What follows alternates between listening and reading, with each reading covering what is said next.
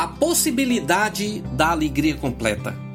Temos, porém, este tesouro em vasos de barro, para que a excelência do poder seja de Deus e não de nós.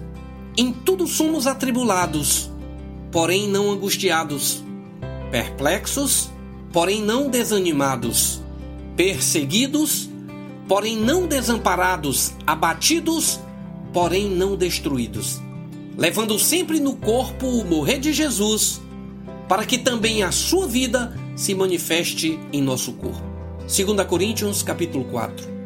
Jesus está falando sobre a possibilidade de uma alegria completa. Compara com a mulher que está para dar à luz. Aquele momento é sofrido, mas nascida a criança, a alegria supera toda dor. Mesmo passando por momentos de sofrimento, precisamos acreditar que dias melhores virão. O Salmo 30 diz que o choro pode durar uma noite, mas a alegria vem pela manhã. É exatamente isso que o apóstolo Paulo está falando nesse texto que lemos.